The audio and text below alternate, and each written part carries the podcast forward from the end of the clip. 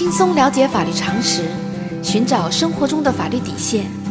避免陷入法律陷阱，守住一生的幸福生活。亲爱的听众朋友们，大家好，欢迎来到仙人球聊法律。今天的话题是：婚后一方父母出资为子女购买的婚房，离婚时会被分走一半吗？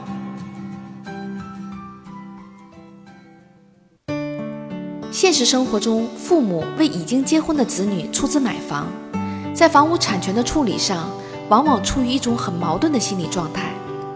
既不想明确表示房子只是给自己的子女，从而伤害另一方的感情。可是又担心离婚时会被分走一半的房产，于是许多父母便选择了一种含蓄的表达方式，也就是在房产证上只写自己子女的名字。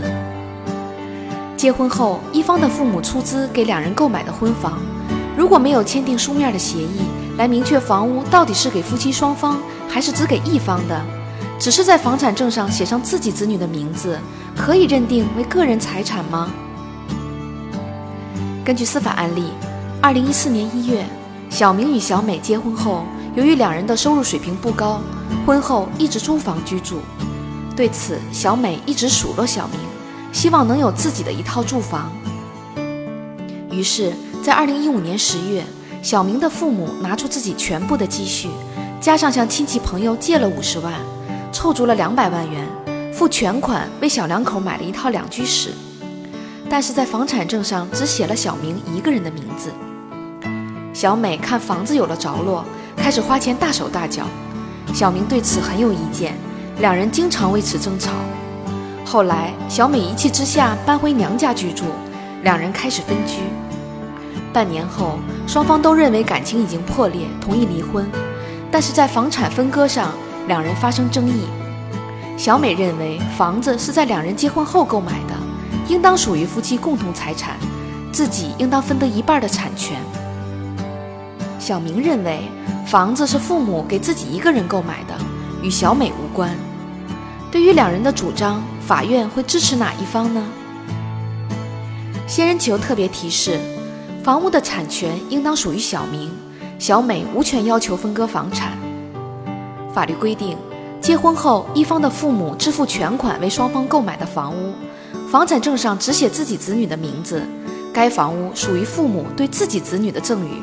也就是属于房产证上写名字一方的个人财产，而不属于夫妻共同财产。在本案例中，小明的父母付全款购买的房子，房产证上只写了小明一个人的名字，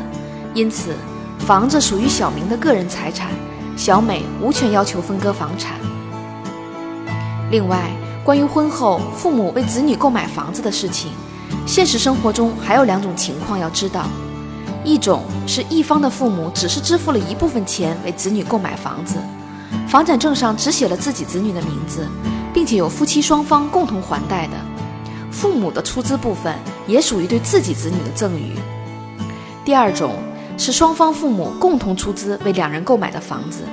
房产证上只写了一方子女名字的。双方子女按照各自父母出资金额的比例，共同享有房子的产权。小仙建议，父母为子女购买房子，基本上是花掉一辈子的积蓄，甚至为此欠下高额债务。双方应当充分体谅父母的不易，珍惜双方的感情亲情，使婚姻生活幸福长久。好啦，今天的话题就说到这儿。如果你也遇到类似的问题需要解决，请关注微信公众号“仙人球聊法律”。如果你还有哪些法律疑惑，也可以加入 QQ 三三八三六九二六六七留言，小仙会选取有共性的话题做专题解答。